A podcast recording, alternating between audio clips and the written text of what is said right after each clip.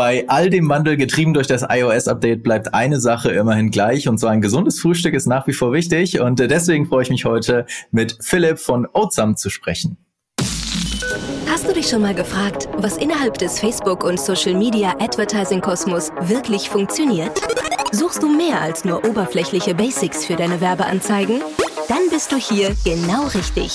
Im adventure.de Podcast zeigen wir dir erprobte Hands-on-Tipps, die wirklich funktionieren und nachhaltige Strategien, mit denen du deine Kampagnen aufs nächste Level heben kannst. Los geht's! Schön, dass du da bist. Herzlich willkommen hier äh, bei uns im Podcast und dass du dir die Zeit nimmst. Ähm, erzähl doch mal ein bisschen, was macht ihr äh, bei Oatsum? Wer euch nicht kennen sollte, der sollte es jetzt erfahren. Äh, erzähl mal. Ja, sehr gut. Ich, ich gehe natürlich davon aus, dass uns jeder kennt, aber äh, genau, was machen wir? Wir äh, sind, äh, wie du es schon eben gesagt hast, im Bereich äh, gesundes Frühstück und äh, gesundes Snacking unterwegs und ähm, sind da vor knapp viereinhalb Jahren jetzt gestartet mit ähm, ja, der Kernidee, dass wir eine gesunde Ernährung möglichst einfach, schnell und lecker machen wollten. Das ist so der Gedanke, der hinter allem steckt. Und ähm, ganz konkret verkaufen wir ähm, sogenannte Smoothie Bowls. Ähm, es ist, äh, kann man sich vorstellen, wie eine Art Smoothie, ähm, nur angereichert mit verschiedenem Getreide, Samen und Nüssen, was eben dazu führt, dass es nicht nur gut aussieht und gut schmeckt, sondern einfach der Körper auch mit allen wichtigen Nährstoffen ähm, versorgt wird ähm, und man auch einfach lange satt ist. Und das ist so unser Kernprodukt, mit dem wir gestartet sind. Und genau, vielleicht ganz kurz noch ähm, zum Unternehmen. Ähm, wir sind jetzt ja knapp viereinhalb Jahre alt und äh, sind damals zu zweit gestartet. Mittlerweile sind wir jetzt ähm, knapp 60 Personen, also ganz gut gewachsen in den letzten Jahren und ähm, genau und sind äh, und haben da eigentlich seit Beginn auch unseren Fokus ganz ganz klar auf dem äh, auf dem Online-Bereich und da insbesondere auf unserem eigenen Shop auch. Okay, ja, spannend. Wie muss man sich das denn vorstellen? Wie, wie habt ihr denn da irgendwie gestartet? Seid ihr da zu Hause in der Küche äh, irgendwie gesessen und habt irgendwie die, die Mischung ausprobiert? Oder äh, wie, lang, wie lange dauert das von der Idee bis zur finalen, finalen Gründung oder bis zum finalen ersten Kunden, sagen wir es mal so? ja, ich, ich glaube, da muss ich sogar tatsächlich noch ein, noch einen Ticken früher anfangen. Ähm, wir haben, bevor wir äh, das Produkt tatsächlich entwickelt haben, haben wir erstmal einen reinen Markttest gemacht. Wir haben einfach mal eine Webseite aufgebaut, haben ähm, ja Produktbilder uns äh, uns rausgezogen einfach aus dem Internet und ähm, haben uns dann im Prinzip die Challenge gesetzt innerhalb von zwei Wochen ähm, 25 Kunden zu gewinnen und äh, wenn wir das schaffen für ein Produkt, was es damals noch gar nicht gab, äh, dann haben wir gesagt, dann starten wir mit Oatsam. Und ähm, ja, das haben wir dann gemacht. Wir hatten am Ende ähm, 24 Kunden in den zwei Wochen. Das heißt eigentlich eine, eine Bestellung zu wenig. Haben uns dann trotzdem dafür entschieden und haben gesagt, wir machen's. Und ähm, ja, haben dann ähm, relativ fix innerhalb von einem Monat knapp oder anderthalb Monaten ähm, das Produkt tatsächlich entwickelt. Ähm, ist dann an die ersten Kunden rausgeschickt und ähm, genau und dann den, äh, sage ich mal, das ganze Feedback natürlich wieder eingesammelt und den ganz offiziellen Start hatten wir dann ähm, Anfang 2017. Ähm, das heißt so von der initialen Idee und unserem Markttest, das war so Mitte 2016 bis zum Start hat ungefähr ein halbes Jahr gedauert. Ja, ich glaube, das ist auch so eine Geschichte, die wir jetzt auch hier im Podcast schon äh, schon des Öfteren gehört haben, dass man halt einfach durch so ein MVP einfach mal anfangen kann und einfach auch mal äh, testen kann, ob da irgendwie Resonanz passiert, ob da irgendwas zuckt am Markt, sagen wir es mal so. Äh, Finde ich, finde ich total smart. Und äh, macht ihr das heute auch noch? Also wenn irgendwie neue Produkte oder neue Kategorien testet, seid, seid ihr da immer noch so aufgestellt, dass ihr so anfangt oder entwickelt ihr direkt das Produkt? Nee, also wir fangen absolut noch so an. Ähm, das geht heutzutage, ähm, machen, machen wir noch zusätzlich andere Mechanismen, dass man beispielsweise eine, After-Checkout-Umfrage hat ähm, oder dass man natürlich auch ein eigenes Kundenpanel mittlerweile hat, wo wir, wo wir einfach, sage ich mal, vorab schon abfragen können, was die Kunden sich wünschen, wünschen würden oder sie sollen einfach Ideen von uns bewerten. Aber tatsächlich machen wir auch noch genau dieselbe Methode, indem wir einfach wirklich Websites schalten, Ads drauf schalten und einfach gucken, ähm, wie reagieren die Leute auf das Produkt oder auf äh, bestimmte Ideen. Und, äh, und daraus kann man einfach super viel ableiten. Und ich glaube, das ist auch so ein Punkt, der uns eigentlich seit Start irgendwie treibt, irgendwie dieses Testen. Einfach früh austesten, so ein MVP haben, gucken, wie, wie reagiert der Markt und ähm, da sind halt irgendwie Facebook, Insta-Ads einfach mega cooles Werkzeug, einfach mal initial Leute drauf zu leiten. Ja. Mhm. Ja, wir werden gleich natürlich äh, ganz tief über Facebook und Instagram Ads oder Paid Social äh, sprechen. Äh, Frage noch davor, ihr seid mittlerweile oder vielleicht auch vom Start an äh, ja auch im, im Einzelhandel irgendwie unterwegs gewesen. War das von Start an oder hat sich das im Laufe der Zeit entwickelt? Ähm, das hat sich eigentlich erst im Laufe der Zeit entwickelt. Also wie gesagt, wir haben am Anfang komplett online gestartet, waren auch die ersten zwei Jahre eigentlich rein online unterwegs und es war auch immer so unsere unsere Kernidee, wirklich ähm, E-Commerce D2C zu machen. Ähm, irgendwann kam dann ein äh, Startup-Wettbewerb von DM. Da haben wir gesagt, okay, wenn wir uns einen Händler aussuchen könnten, dann wäre es DM. Und äh, haben gesagt, wir machen da jetzt einfach mal mit und äh, haben den Wettbewerb tatsächlich dann gewonnen. Ähm, und äh, das hatte dann zur Folge nach ja, weiteren Verhandlungen natürlich noch, ähm, dass wir aber dann äh, deutschlandweit bei DM gelistet wurden ähm, in allen Filialen und sind darüber auch im Nachhinein super happy und haben dann gemerkt zu der Zeit, dass ähm, sich der Online- und der Offline-Kanal mega, mega gegenseitig befruchten. Also das heißt, ähm, viele Kunden lernen uns im Handel kennen, kaufen dann irgendwie im Online-Shop nach oder genau andersrum, lernen uns im Online-Shop kennen, kaufen dann im Handel nach, ähm, was eben dazu führt, dass äh, die beiden Kanäle eigentlich sich nicht gegenseitig Kunden wegnehmen, sondern im Prinzip eher Kunden zuschieben ähm, und man einfach eine viel breitere Verfügbarkeit hat. Und im Nachhinein glückliche Fügung, ähm, dass, äh, dass, das, ähm, dass wir offline dann äh, noch als, als weiteren Kanal dazugenommen haben und ähm, werden das auch für die Zukunft auf jeden Fall so weiter ausbauen, ähm, mit einem Fokus auf, auf dem E-Commerce-Bereich, aber eben mit einer zusätzlichen starken Säule einfach im Handel. Mhm. Wenn du sagst, ihr habt einen Fokus auf dem Online-Bereich, wie viel Anteil macht Online versus Offline oder wie viel Anteil macht Offline für euch? Ja, ähm, äh, also unser Shop plus ähm, Amazon, wo wir auch vertreten sind, macht all in ungefähr 90 Prozent aus vom Umsatz. Also das, Ach, krass, das, krass. das heißt also tatsächlich wirklich noch äh, mit Abstand am meisten. Ähm, und davon sind auch ähm, circa 85 Prozent im eigenen Shop. Also das heißt, das ist tatsächlich mit Abstand der größte Kanal. Ja, für Krass. uns. Okay. Ähm, es wird sich zukünftig wahrscheinlich so ein bisschen verschieben, irgendwie so auf äh, 70 online, 30 offline, würde ich mal tippen. Ähm, aber ähm, genau, aktuell ist online wirklich mit Abstand das meiste. Wenn du sagst, dass online so einen großen Anteil ausmacht, äh, liegt das äh, vermutlich auch daran, wäre jetzt meine Interpretation, dass eure Produkte halt äh, sehr schön über Push-Marketing äh, und damit dann am Ende halt auch über Facebook und Instagram vermarktet werden können, weil ich muss es ja sehen, ich muss es visuell irgendwie greifen können, äh, um, um ne, die Farbenvielfalt und so weiter zu sehen, ne, um, um dann den Appetit dafür anzuregen. Äh, wie wichtig äh, sind denn irgendwie Paid Social Kampagnen für euch oder Facebook und Instagram Ads? Ja, ähm, also es ist eigentlich von Anfang an ähm, super, super wichtig für uns gewesen. Ähm, wie ich eben schon erzählt hatte, war das im Prinzip unser äh, erster Kanal, mit dem wir gestartet sind. Ähm, also tatsächlich Paid Social Ads und ähm, hat sich bis heute auch komplett so durchgezogen, ähm, dass das ähm, unser größter Kanal noch ist ähm, und wahrscheinlich auch für die Zukunft bleiben wird. Ähm, mittlerweile sind natürlich noch viele andere Kanäle dazugekommen, äh, gerade das ganze Thema Influencer-Marketing, was letzten Endes aber auch hier eigentlich auf den auf, auf, auf den äh, Social Networks passiert, ähm, ist ein sehr sehr starker Kanal für uns, ähm, aber auch natürlich mit einer steigenden äh, Kundenbasis auch das Thema E-Mail-Marketing ähm, wird, äh, wird da immer wichtiger. Ich meine, wir haben jetzt, ich glaube, so knapp 500.000 Kunden äh, im Online-Shop und ähm, dass das Bestandskundenthema halt ähm, immer, immer wichtiger. Ähm, Gerade auch, weil wir ja ein Produkt haben, was man nicht nur einmal kauft, äh, sondern natürlich hoffentlich auch öfter. Ähm, und deswegen äh, ist, ist, ist da Bestandskundenbetreuung ähm, und das ganze CRM-Thema für uns auch super, super wichtig. Jetzt hattest du vorhin ja schon erzählt, wie so die erste Erfahrung war oder die erste Experience dann, als ihr die Kampagnen geschaltet habt für, für euer MVP. Aber gehen wir mal einen Schritt weiter. Also ihr habt die, dann die Produkte entwickelt, ihr hattet final den Online-Shop aufgebaut. Wie war das dann so? Die ersten Kampagnen, gab es da direkt Resonanz? Hat das direkt funktioniert oder musstet ihr dann irgendwie nochmal nachjustieren? also ich glaube, gerade am Anfang haben wir super, super viel äh, nachjustiert.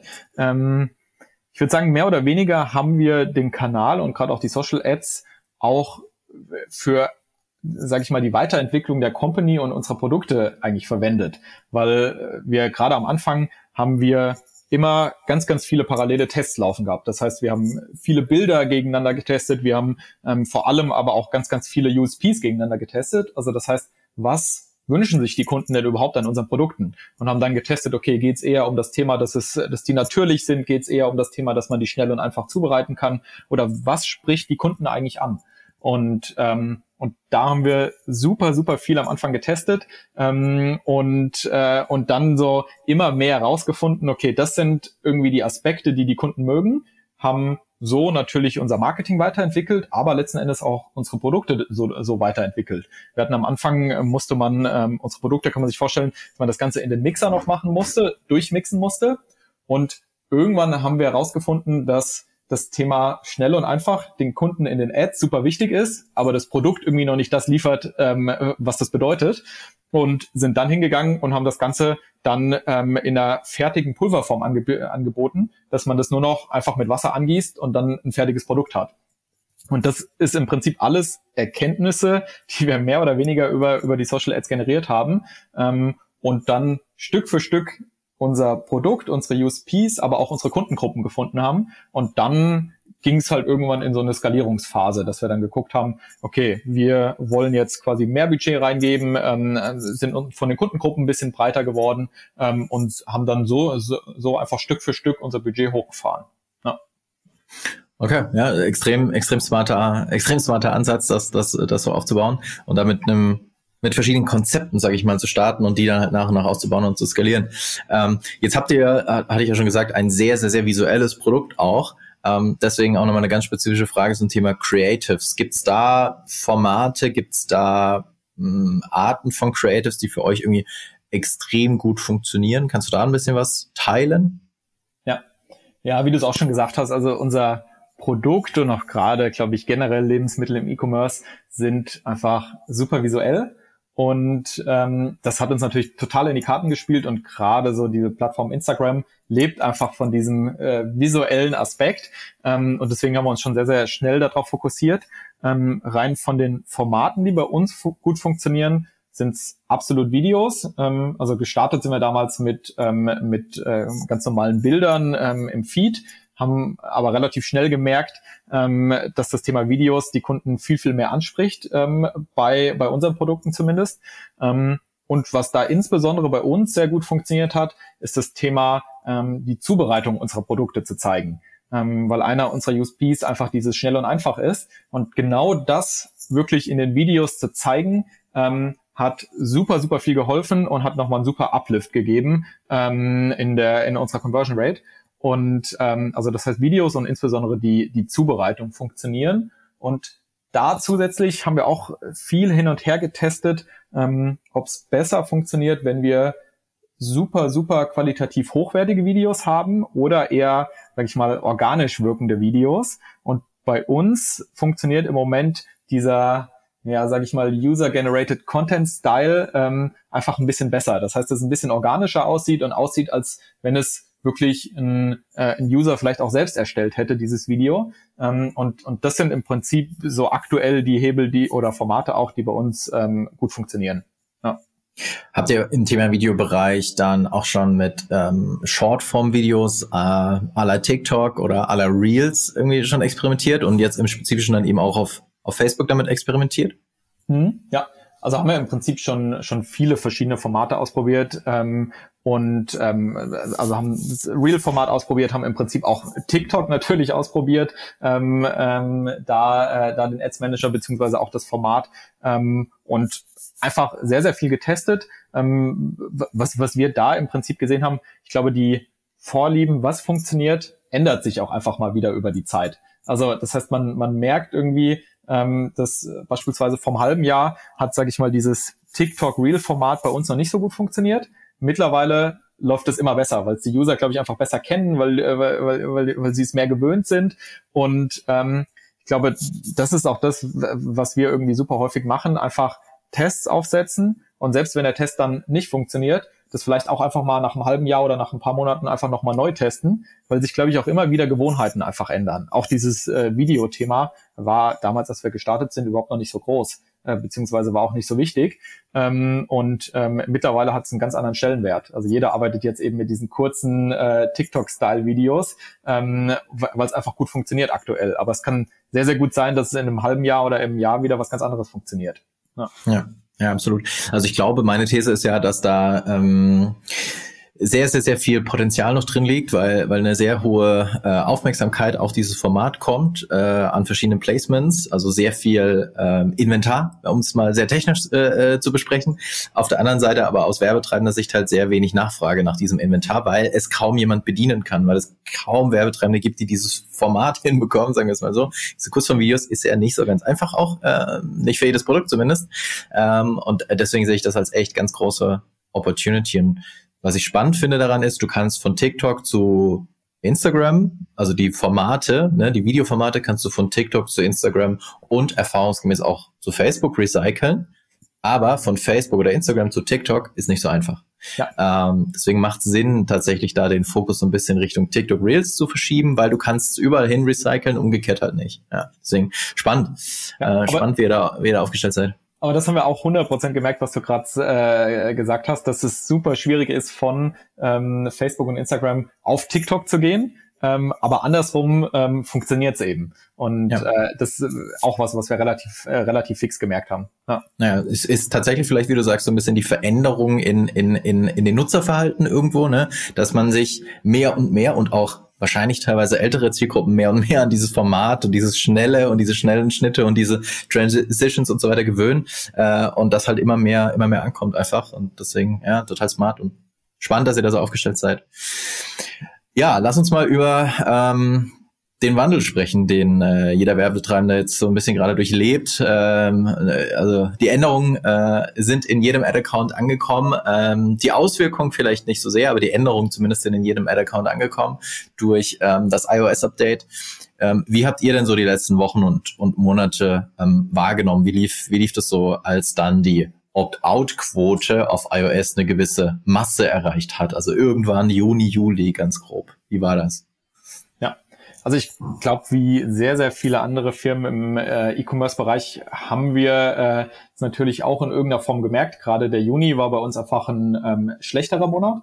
Ähm, ich glaube, das liegt zum einen Teil ähm, an dem iOS-Update, zum anderen Teil aber auch ehrlicherweise an dem Thema Corona ähm, weil gerade im, im Juni auch einfach wieder, äh, es war gutes Wetter, es war, gab eine, eine Öffnung von vielen Lokalen, die Leute sind wieder rausgeströmt ähm, und waren dementsprechend natürlich auch viel weniger auf Social Media unterwegs. Das heißt, ich glaube, diese beiden Faktoren sind zusammengekommen und haben dafür gesorgt, dass der Juni für uns auf jeden Fall ähm, im E-Commerce-Bereich ein schwererer Monat war. Ähm, Mittlerweile, glaube ich, haben wir es wieder ähm, ganz gut in den Griff bekommen und sind wieder ähm, ja auch sehr, sehr stark gewachsen in den, äh, in den letzten Monaten. Ähm, was wir da, glaube ich, ähm, konkret ähm, gemacht haben ähm, und ähm, was uns super geholfen hat, äh, den Weg zu gehen, ein eigenes Tracking beziehungsweise ein eigenes Attributionssystem aufzubauen, ähm, und sich eben nicht mehr 100% auf die Daten ähm, vom Facebook Ad Manager zu verlassen, weil, wie du schon sagst, ich glaube, es hat jeder gemerkt in den vergangenen Monaten, dass die einfach ein anderes Bild mittlerweile zeigen und ähm, unserer Meinung nach einfach nicht die Wahrheit zeigen, wie es wirklich ist. Und deswegen haben wir uns entschieden, ähm, ja, da einfach einen, einen eigenen Weg zu gehen, ähm, und äh, genau, haben da jetzt einen ersten Entwurf aufgesetzt ähm, von unserem Attributionsmodell und werden das jetzt Stück für Stück verfeinern ähm, und verbinden da letzten Endes die Daten, die wir von Facebook bekommen, mit verschiedenen anderen Datenquellen, ähm, die wir einfach intern haben, um so im Prinzip eine bessere Attribution einfach zu schaffen. Wenn du sagst, der Ads Manager zeigt nicht mehr, nicht mehr wirklich die Wahrheit, äh, in welche Richtung hat sich der Ads Manager denn bei euch verschoben? Also was, was zeigt der Ads Manager äh, aktuell bei euch an? Ja, ähm, ich würde sagen, bei uns ist es so, dass im Prinzip, äh, seitdem das Update ungefähr rausgekommen ist, dass wir ungefähr von der Conversion zu 30 Prozent runtergegangen sind. Also das heißt, da gab es schon ähm, einen ganz schönen Drop. Ähm, ich glaube, bei anderen, andere hat sogar noch, noch härter getroffen. Also manche reden auch von 40, 50 Prozent. Ähm, also das heißt, man hat es schon, ähm, schon deutlich gesehen, ähm, dass das Tracking einfach deutlich schwieriger geworden ist über den Ads Manager. Ähm, und natürlich, ich meine, wir haben auch so ein, so ein serverseitiges äh, Tracking dann eingeführt, äh, zusätzlich zum Pixel. Ähm, das, das hat das Ganze noch so ein bisschen, sage ich mal, aufgefangen, ähm, aber ähm, kann es eben trotzdem nicht, sage ich mal, auf, äh, auf denselben Wert bringen, wie es vorher war. Ähm, und äh, das heißt, es hatte auch natürlich bei uns einen, einen, einen großen Einfluss. Ja. ja, okay. Beeinflusst das in gewisser Weise auch äh, Budgetentscheidungen? Also im Sinne von, okay, wir sehen bei Facebook weniger, was passiert, deswegen ähm, erhöhen wir unser Budget oder treffen die strategische Entscheidung, wir machen mehr Influencer-Marketing, wir versuchen Search mehr aufzubauen, wir versuchen in andere Channels reinzugehen. Hat es dann einen Einfluss drauf? Hm, ich würde sagen, insofern, dass wir das Budget in den letzten Monaten nicht so stark gesteigert haben wie vorher. Also man muss sich vorstellen, im Prinzip in den vergangenen viereinhalb Jahren äh, haben wir eigentlich monatlich unser Budget angehoben, um Stück für Stück immer weiter zu wachsen. Ähm, das haben wir in den ähm, letzten Monaten ein bisschen langsamer gemacht, weil man das Budget so ein bisschen, sag ich mal, ins Blaue hinein anhebt.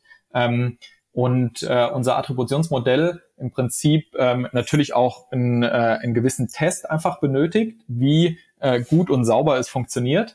Ähm, ich glaube, da sind wir jetzt mittlerweile auf dem Stand, dass wir relativ gut nachvollziehen können, was eine Budgetänderung ähm, im, äh, bei Facebook, sage ich mal, für Auswirkungen auf unseren Umsatz hat. Da sind wir mittlerweile auf einem ganz guten Stand. Ähm, aber in den letzten Monaten ähm, war man da so, sage ich mal, ein bisschen vorsichtiger, ähm, gerade mhm. gerade bei dem Wachstum, ähm, weil man es einfach schwieriger nachvollziehen konnte. Und ähm, ja. Und äh, na, na, natürlich muss man dann überlegen, okay, äh, steckt man jetzt einfach mal irgendwie 50 Prozent mehr Budget rein, ohne zu wissen, ob das wirklich dann, ähm, sage ich mal, den, den Nutzen bringt oder nicht. Ähm, und da haben wir die Entscheidung getroffen, dass wir da einfach einen Ticken vorsichtiger vorgehen. Mittlerweile sind wir wieder da, dass wir sagen, okay, wir, wir, wir vertrauen unserem Modell und, ähm, und ziehen jetzt auch das Budget wieder an. Ja. Okay. Kannst du ein bisschen mehr teilen noch zu eurem Attributionsmodell oder zu eurem System, Tool, was auch immer ihr nutzt? Hm, habt, hast du da noch irgendwie ein paar Tipps vielleicht? Hm. Ähm, wir haben das Ganze aufgesetzt äh, zusammen mit äh, Y42. Ähm, sehr, sehr cooles Startup, was ähm, uns im Prinzip geholfen hat, unser komplettes Data Warehouse aufzubauen. Ähm, das heißt, ähm, wir haben sehr, sehr viele Schnittstellen zu den ganzen, sage ich mal, bekannten Marketing-Tools, ähm, womit man relativ easy im Prinzip sich eine große Datenbasis beziehungsweise dieses Data Warehouse eben erschaffen kann. Und, ähm, und dann sind wir eben hingegangen, auf Basis dieser Daten unser Modell eben Stück für Stück aufzubauen. Und ähm, da haben wir, wie ich eben schon gesagt habe, zum einen ähm, natürlich die, die Facebook-Daten genommen, die wir bekommen, ähm, haben aber auch noch verschiedene, an, äh, verschiedene andere Daten, ähm, sage ich mal, dazugefügt, beispielsweise eine Checkout-Umfrage, ähm, natürlich unsere Shop-Daten mit, äh, mit Gutscheincodes ähm, äh, oder welcher Gutscheincode verwendet wurde, wenn der Kunde einen Gutscheincode verwendet. Ähm, das heißt, das sind irgendwie Daten, äh, die da reingeflossen sind. Ähm, aber auch das Thema Local Storage ist ein Thema, was wir, was wir da angegangen sind, ähm, dass wir im Prinzip, ähm, ja, sage ich mal, ein userbasiertes, dezentrales äh, Tracking ähm, machen ähm, und versuchen, diese Daten ähm, auch noch mit in das Modell ähm, reinzubringen. Wenn du sagst Checkout-Umfragen, sind das dann quasi Post-Purchase-Surveys, äh, alias, ne, woher äh, kennst du uns oder wie hast du von uns gehört und dann entsprechend die Channels genannt? Ist das das? Exakt, ja, exakt. Okay. Ist, das, genau, genau. ist das dann für euch auch eine Entscheidungsgrundlage für, für Cross-Channel-Budget-Entscheidungen? Mm, das, äh, also im Prinzip spielt das ähm, in unser äh, zum gewissen Maß in unser in unsere Attribution mit rein ähm, und dementsprechend dann ähm, auch eine Entscheidung für für Budgets, wie wir die verteilen über Channel. Ja, also definitiv. Okay, okay, ja, ja extrem spannendes Thema. Ich glaube, das ist eine Sache, die ja auch zumindest in den meisten Fällen ähm, relativ problemlos umsetzbar sein sollte, ähm, so ein Post-Purchase-Tool äh, zu integrieren äh, und entsprechend einfach eine Frage zu stellen ähm, an deine Kundinnen, an deine Kunden, woher kennst du uns eigentlich? Äh, natürlich gibt's da wahrscheinlich ähm, ja wie soll ich sagen, Unklarheiten im Sinne von, ne, weiß jetzt die Userin, weiß der User, ob ich jetzt von einem Influencer oder von, von einer Ad kam. Ich werde wahrscheinlich sagen, ich komme irgendwie äh, von, von Facebook oder Instagram. Aber trotzdem natürlich auf jeden Fall eine, eine ganz, ganz spannende Grundlage. Gut, dann lass uns mal äh, ja so ein bisschen in unseren Ad-Account noch tiefer reinblicken. Ähm, wir haben über Creatives schon gesprochen. Lass uns so ein bisschen über das Setup sprechen. Ähm, wie hat sich das vielleicht verändert auch in den letzten Wochen und Monaten? Ähm, habt ihr da irgendwie konsolidiert? Habt ihr das Setup vereinfacht aufgrund der verlorenen Daten oder habt ihr überhaupt keine Änderungen vorgenommen? Ja, also wir haben ähm, das ähm, Setup ähm, schon auf jeden Fall angepasst. Ähm, was man generell sagen kann, wie unser Account so aufgebaut ist, ähm, wir gehen generell sehr, sehr performance-lastig. Ähm, also das heißt, ähm, mit dem ganz klaren Ziel von Conversions vor, weil wir einfach sehen, dass unsere Produkte ähm, Produkte sind, die jetzt keinen ähm, extrem langen Sales Funnel irgendwie haben, sondern ähm, einfach aufgrund ihres Preises natürlich auch einfach mal so gekauft werden. Ähm, und ähm, deswegen haben wir das im Prinzip so aufgebaut, dass wir eine ja, äh, Neukunden oder dass wir verschiedene Neukundenkampagnen auf Conversion-Basis haben. Dann natürlich ein Retargeting irgendwie auf Follower, auf Webseitenbesucher etc. Ähm, und noch eine ähm, größere Rebuy-Kampagne ähm, für Wiederkäufer einfach, also das heißt Kunden, die schon unser Produkt gekauft haben. Ähm, das heißt, das sind so unsere drei übergeordneten Kampagnen. Ähm, und darunter hatten wir in der Vergangenheit super, super, super viele verschiedene Anzeigegruppen. Ähm, das heißt, auf verschiedene Interessen basierend, ähm, auf äh, Lookalikes basierend etc. Und was wir in den letzten Wochen gemacht haben, ähm, ist, dadurch, dass man weniger Daten zur Verfügung hat, haben wir super viele von diesen Anzeigengruppen zusammengelegt, ähm, damit der Algorithmus trotzdem genug Daten bekommt, um möglichst schnell im Prinzip aus einer, aus einer Lernphase rauszukommen ähm, und ähm, dann einfach äh, ja die Anzeigen besser optimieren kann. Und deswegen haben wir die also ganz, ganz viele unserer Interessengruppen einfach zusammengelegt. Also beispielsweise, wir hatten früher eine Interessengruppe gesunde Ernährung, eine Interessengruppe vegan und eine ähm, in, in Interessengruppe ähm, beispielsweise gesund abnehmen. Das haben wir jetzt einfach komplett zusammengepackt ähm, und haben das nur noch als eine Anzeigengruppe, ähm, damit man einfach ähm, oder, oder, oder mit Anzeigen einfach deutlich schneller aus der Lernphase rauskommen. Und, ähm, und das ist eigentlich so die konkreteste Änderung, die wir da vorgenommen haben. Ja, wie wir immer am liebsten dazu sagen, go broad or go home, ist, glaube ich, äh, aktuell wirklich, wirklich das Beste, was man tun kann. Aber hat sich das auch ein bisschen bei euch prozessseitig ausgewählt oder, oder von der, von der Vorgehensweise her auch, ähm, habt ihr die angepasst und Denkweise angepasst? Weil äh, am Ende ist man da sonst oft in der Diskussion mit, mache ich jetzt Audience Optimization oder optimiere ich mein Messaging und mein Creative? Und unserer Ansicht nach entwickelt sich das halt ganz, ganz, ganz krass in die Richtung, eigentlich nur noch in eine Richtung, nämlich Creative Optimization und Messaging Optimierung. Und ähm, wenn man ehrlich zu sich ist, hat man vermutlich in der Vergangenheit durch die Audience Optimization und das Testing auf Audience Level und Interest Level Insights ja bekommen, aber konnte man damit wirklich so viel anfangen? Ich weiß nicht, wie, wie, wie, ist da deine, wie ist da deine Sicht drauf? Also habt ihr irgendwie da was in der Vergangenheit, wenn ihr ehrlich zu euch seid, wirklich was rausgezogen oder ist es für euch nicht vielleicht, also wertvoller, auch wertvoller, das ist zumindest meine Meinung, über die verschiedenen Creatives Insights zu bekommen, also über das Messaging? Hm. Ich hoffe, die ähm. Frage war klar formuliert. Die war so ein bisschen länger, aber ich hoffe, ich hoffe, sie war klar. ja, absolut, absolut. Ja, ähm, also ich würde sagen, zum jetzigen Zeitpunkt würde ich dir zustimmen, weil tatsächlich hat es das vom Prozess her sogar ein bisschen vereinfacht, weil man sich eher auf ein Gebiet einfach konzentriert, nämlich auf die Anzeigen. Ähm, und das, das vom Prozess her einfacher macht, weil man eben, sag ich mal, sich auf ein Testgebiet eben festlegt. Ähm, ich würde sagen, ähm, vor vier Jahren, viereinhalb Jahren, ähm, hat uns das interessenbasierte Targeting schon in einer gewissen Weise geholfen, weil man ähm, im Prinzip rausfinden konnte, ähm, sag, sag ich mal, welche Interessengruppen denn affin für das eigene Produkt sind. Ähm, das ist was, was wir, was wir mittlerweile sowieso weniger gemacht haben, weil man, glaube ich, einfach schon super viel getestet hat in den letzten viereinhalb Jahren. Deswegen ist es jetzt nicht mehr so wichtig für uns. Für den Start fand ich es damals sehr, sehr hilfreich. Ähm, aber jetzt vereinfacht es eher den Prozess, würde ich dir zustimmen. Ja. ja. Okay. Ja. Ja, da muss man, da muss jeder sich so ein bisschen an sich selbst rütteln und seine Vorgehensweisen irgendwie anpassen. Und äh, so wie du sagst, ne, was vor äh, einem Jahr funktioniert hat, das kann man halt nicht mehr anlegen einfach. Das ist halt einfach so, da haben sich die Dinge verändert. Ähm, das ist manchmal ein bisschen schmerzhaft, sich da anzupassen und nervt man ganz ehrlich ist. Aber es ist halt erforderlich. Es ist halt erforderlich. Okay, äh, ja, lass uns ein bisschen in die Zukunft blicken und wir blicken da in die etwas nähere und in die etwas fernere Zukunft. Äh, die etwas nähere Zukunft, wir recorden das jetzt ja äh, im Oktober. Äh, die etwas nähere Zukunft ist äh, das bevorstehende Q4. Ähm, wie hat sich da vielleicht irgendwas verändert äh, oder werdet ihr etwas verändern an eurer Vorgehensweise, an eurer Planung? Gib mal da vielleicht so ein bisschen Einblick, was ihr da vorhabt. Ähm, Ja, also ich würde sagen, klassischerweise, wir sind ja im Bereich gesunde Ernährung unterwegs. Das heißt, Q4 ist jetzt nicht unser stärkstes Quartal, ähm, sondern eher das, äh, das ganze Q1. Ähm, und ähm, was wir aber ähm, machen, ist auf jeden Fall, dass wir ähm, das Thema Black Friday bei uns versuchen, ähm, etwas mehr einfach ähm, zu pushen, weil wir da auch in der Vergangenheit gesehen haben, dass das ähm, auch für uns einfach einen großen, großen Hebel hat. Ähm, und das heißt, eigentlich besteht für uns Q4 hauptsächlich daraus, dass wir zum einen Black Friday gut vorbereiten. Ähm, auf der anderen Seite, das mhm. ist der viel, viel größere Part, ähm, Q1 einfach extrem gut vorbereiten. Ähm, dass man da im Januar ready ist mit allen Anzeigen, mit allen, ähm, mit allen Creatives etc. Ähm, und das heißt, das ist eigentlich so der Hauptfokus für die nächsten drei Monate bei uns.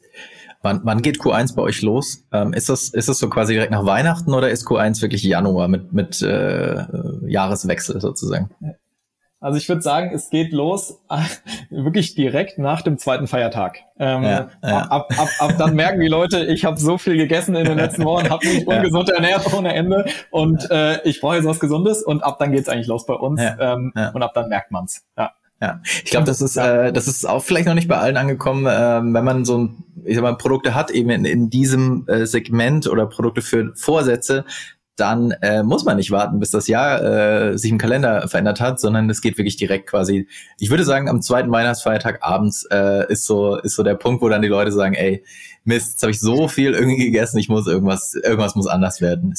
Man kann die Uhr danach stellen. Wenn eine Sache gleich bleibt, dann das. Alles drumherum ändert sich vielleicht, aber das bleibt gleich, glaube ich. Ja. Absolut, absolut, absolut. Ich hätte es selbst vor viereinhalb Jahren, ich hätte es nicht gedacht, aber es ist wirklich, es, es hat wirklich einen, einen extrem starken Einfluss einfach. Und äh, und, ja, und, und, und, man merkt es ja. einfach. Ja, also ganz, ja. ganz extrem. Ja. ist interessant. Das ist immerhin eine, eine, ein persönliches Resümee aus all dem Wandel, der passiert. Danach kann man immer noch die Uhr stellen. Das bleibt gleich. Und das wird auch nächstes Jahr und übernächstes Jahr noch genauso bleiben. Absolut, gut, absolut. Okay, äh, ja, Wandel und alles, was sich ändert auf den, auf den Social-Plattformen. Was glaubst du, wie wird sich Pet Social mit einem Zeithorizont drei bis fünf Jahre wandeln? Äh, das ist ein ziemlich langer äh, Zeithorizont für gerade für, für die äh, sozialen Netzwerke. Ähm, also ich glaube, was man in, äh, im vergangenen Jahr gesehen hat, ist, ähm, dass der CPM bei uns, aber auch bei super vielen anderen eigentlich fast dauerhaft gestiegen ist.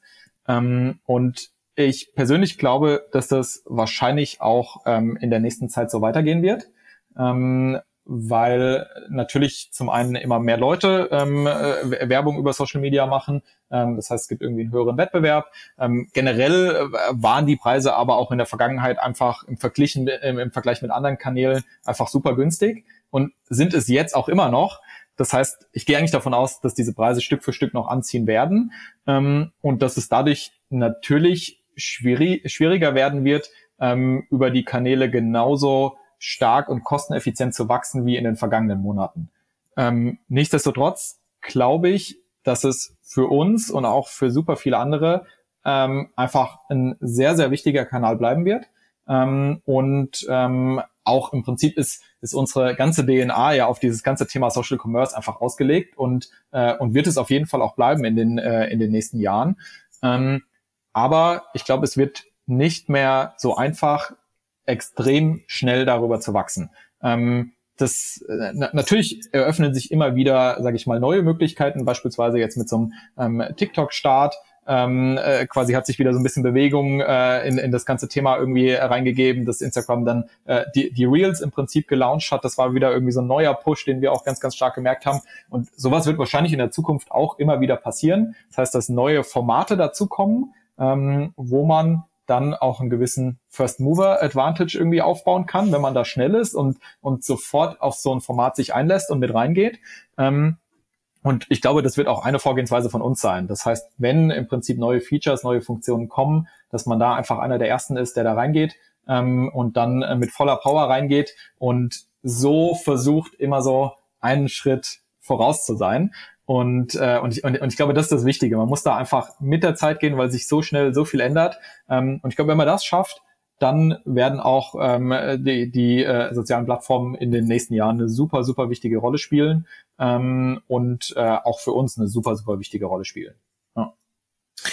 Frage noch, ergänzende Frage zum Abschluss. Ähm, was glaubst du, wie ähm, am Markt, also auf Kundenseite, die Resonanz sein wird, wenn es eine Checkout-Möglichkeit auf der Plattform wie beispielsweise Instagram geben wird? Glaubst du, das wird angenommen? Glaubst du, die eure Kundinnen und Kunden bestellen tatsächlich über Instagram oder wie ist da deine Sicht drauf? Das ist eine äh, super spannende Frage, äh, mit der wir uns natürlich auch beschäftigen. Ich glaube, jetzt in den USA gibt's da schon, äh, gibt's da schon erste Tests. Ähm, und ich kann es dir ehrlicherweise nicht sagen, ob das für Kunden in Deutschland wirklich das ist, was sie wollen oder, oder, oder was sie nicht wollen. Ähm, letztendlich die Idee dahinter ist ja, dass ein Kauf so noch einfacher wird für die Kunden. Ähm, wenn das wirklich der Fall ist, dass ein Kauf darüber noch einfacher wird, dann kann ich mir schon vorstellen, dass sich so ein Thema durchsetzt. Aber ich glaube nur, wenn man es wirklich schafft, einfach eine gute Experience da zu haben. Ähm, und, äh, und ich glaube, das ist so der, der Key. Wenn das gelingt, dann kann ich es mir vorstellen. Ansonsten wird es, glaube ich, schwierig, ähm, dass die Leute über Instagram tatsächlich auch kaufen. Ja. Mhm. ja. Cool. Ähm, ich, ich greife auf, was du gerade gesagt hast und ergänze noch und machst zu einem Spruch für eine Tasse oder ein Poster. Ähm, man muss mit der Zeit gehen, sonst geht man mit der Zeit. Ähm, ich bedanke mich. Gott, war der schlecht. Ähm, ich bedanke mich trotzdem für, für deine Zeit. Also ich bedanke mich nicht trotzdem. Ich bedanke mich für deine Zeit und für die ganzen Insights, die du hier heute geteilt hast. Ich finde, ihr habt da was sehr, sehr Beachtliches aufgebaut und ich glaube, man kann da seine Augen offen halten äh, und äh, das öfter mal bei euch vorbeischauen. Da kann man sehr, sehr, sehr viel lernen. Ähm, und ich finde es auch, find's auch spannend, wie ihr euch jetzt in der kurzen Zeit dann schon diesen Wandel irgendwie angepasst habt. Und ja, ihr seid ein ganz gutes Beispiel dafür, dass wenn man das tut, ähm, dass am Ende vielleicht alles gar nicht so schlimm ist, ähm, wie es manchmal gezeichnet wird. Ja. Von dem her, Philipp, vielen, vielen Dank für deine Zeit, fürs Teilen der Insights. Ähm, alles dazu wie immer gibt's bei uns auf adventure.de slash äh, podcast. Ja, und in diesem Sinne, schönen Tag dir noch. Klasse, vielen Dank dir auch für das wirklich nette Gespräch und äh, dann äh, auch gerne irgendwann mal wieder. Super. Ja, alles klar, machen wir. Bis dann. Ciao. Bis dann. Ciao. Vielen Dank fürs Zuhören. Wenn dir diese Folge gefallen hat, dann hinterlasse uns eine Bewertung bei iTunes. Mehr Tipps rund um Werbeanzeigen auf Facebook, Instagram und Co. findest du auf adventure.de. Bis zur nächsten Folge.